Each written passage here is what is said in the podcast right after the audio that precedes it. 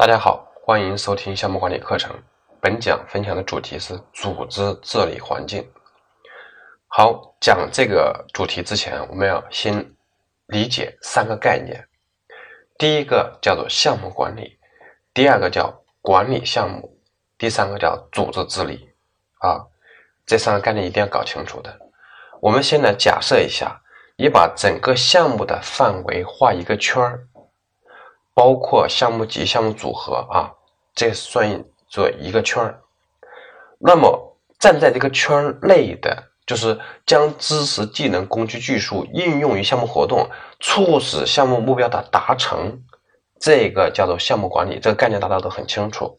那么如果说项目组合和项目级的话，它有不同的侧重点，而项目级的话还是重点在执行，而项目组合的话就侧重于协调。总之，这些都是我们传统意义上的项目管理的概念。第二个概念叫做管理项目，片不可能把它翻译为项目治理，因为我讲项目管理很多年课程了，我都把它这个概念称之为管理项目，所以我还会可能会讲的叫管理项目啊。那么这个项目治理的话是什么意思呢？就是从项目外的角度，就是站在项目外指导。管理项目活动，从而使这个项目能够满足组织及战略目标的一个要求。它不管你这个项目的具体怎么实现的，它站的是项目外的角度，是一个监督的职能，而不是一个服务的职能。所以这个叫项目的治理。那么第三个概念的话，就叫组织的治理。什么叫组织的治理呢？就是我们要构建一个组织内部的运营环境，以。便于项目能够在组织里很好的运作，就是简单讲，就是我们项目运行的土壤。那么，组织治理包含哪些方面内容呢？三个方面。第一是组织机构与职责分工，这个大家很清楚，就是我们公司里的职能部门还有职能职责的描述。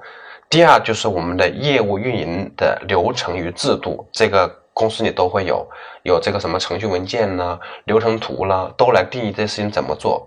第三个重点讲的是有权利设计与授权的体系。大家可能说觉得，哎，我们有职责分工啊，但是我告诉你，我做了很多年的咨询和培训，我去辅导企业里都有职责分工，但是没有明确的权利设计和授权体系。比如说，这里定义了这个部门经理负责什么，负责什么，负责什么。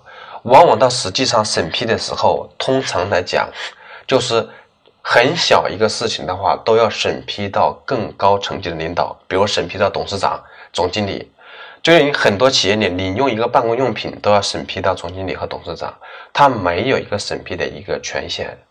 而上面领导开明的领导啊，他就会权力下放；不开明的领导的话，他都把这个权力。抓在自己的手里。我在做咨询项目的时候，就出现一个典型的案例：这个公司领用一个 U 盘，或者说鼠标，或者说一根网线，要审批十一个层级。通常讲，我们在一个大企业时候，那种大国企，你往上审批一个文件，通常也是要六七层，就是一级部门经理都没有签字的地方，上面有什么总监，有什么副总裁，有副总经理。完之后还有常务，还有什么总经理、董事长，就是总是往上找，因为底下领导不知道自己该签什么，这是一个方面。第二个方面的话，就是领导出差了，或者说这个岗位人员出差了，没有人来接他的工作。那么这个有很多做的比较好的企业，它设置一个 A、B 角，包括这种员工层级都有 A、B 角。那么 A 角不在时候，B 角担心这个责任。那么某个领导出差了。那么他的工作自然而然有其他的角色的来代替，比如说一个员工层级的他不在了，他的工作同样有其他人来代替，来代行。所以的话，这个就叫权力设计与授权体系的设计。这个在很多企业里都有职能职责分工，但是没有明确的这个权力设计和授权体系。所以我在做咨询项目的时候，我都会把这个内容给它补充上来。好了，为什么要讲这个组织治理的概念呢？因为我们在做培训的时候，大家都埋怨这个项目管理没有一个很好的环境，项目管理根本推不下去。这里的话要重点讲一下，就是我们项目管理的确是依赖于组织的治理环境，同时也是促进组织的治理环境不断的完善和优化的。好，我们再来回顾这三个概念。第一个项目管理，这个显然是由项目经理或者说项目的专员来负责实施。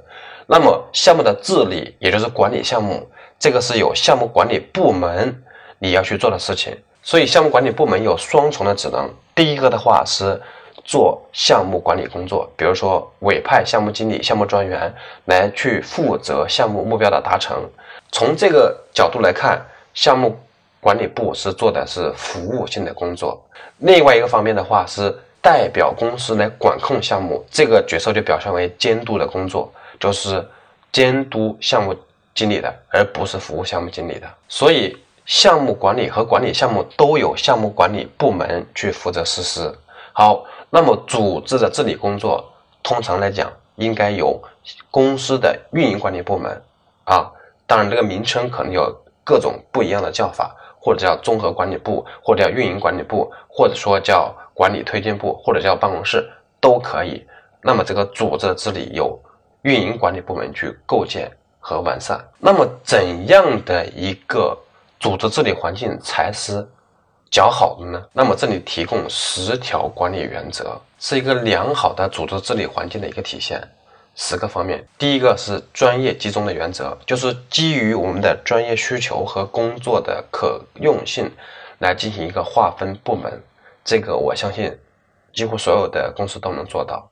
第二个是明确授权，就是我们有了职责分工，但是你要把它的职责权限写清楚，不要让这个岗位的员工或者是领导干部去猜测、揣摩、去测试，应该有明确的职责权限。第三个。应该有行为规范，就是公司里有明确的纪律性的行为的准则。比如说，很多企业有，比如华为的基本法里就有行为准则。比如说，长城汽车它这个员工的行为就有准则。很多大企业的话都有行为的准则。第四个是统一指挥，就是我只有一个计划或者一个共同的目标，或者说一个领导人来指挥这个行动。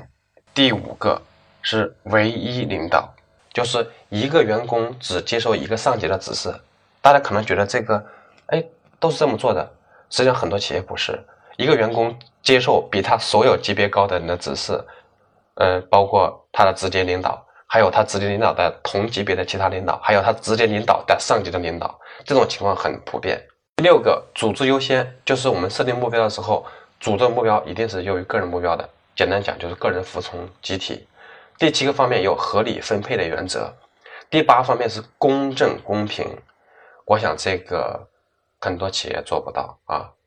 第九个是分工明确，第十个是适度的激励，就是有一个正激励的文化环境。好，以上讲的一个组织的治理环境中的十条原则，如果说你是在做项目管理的，你是项目经理，也可以按照这个方向去引导组织的环境的不断的优化。以便于项目有一个很好的生存的环境。好，本讲就讲到这里，欢迎大家收听下一节内容。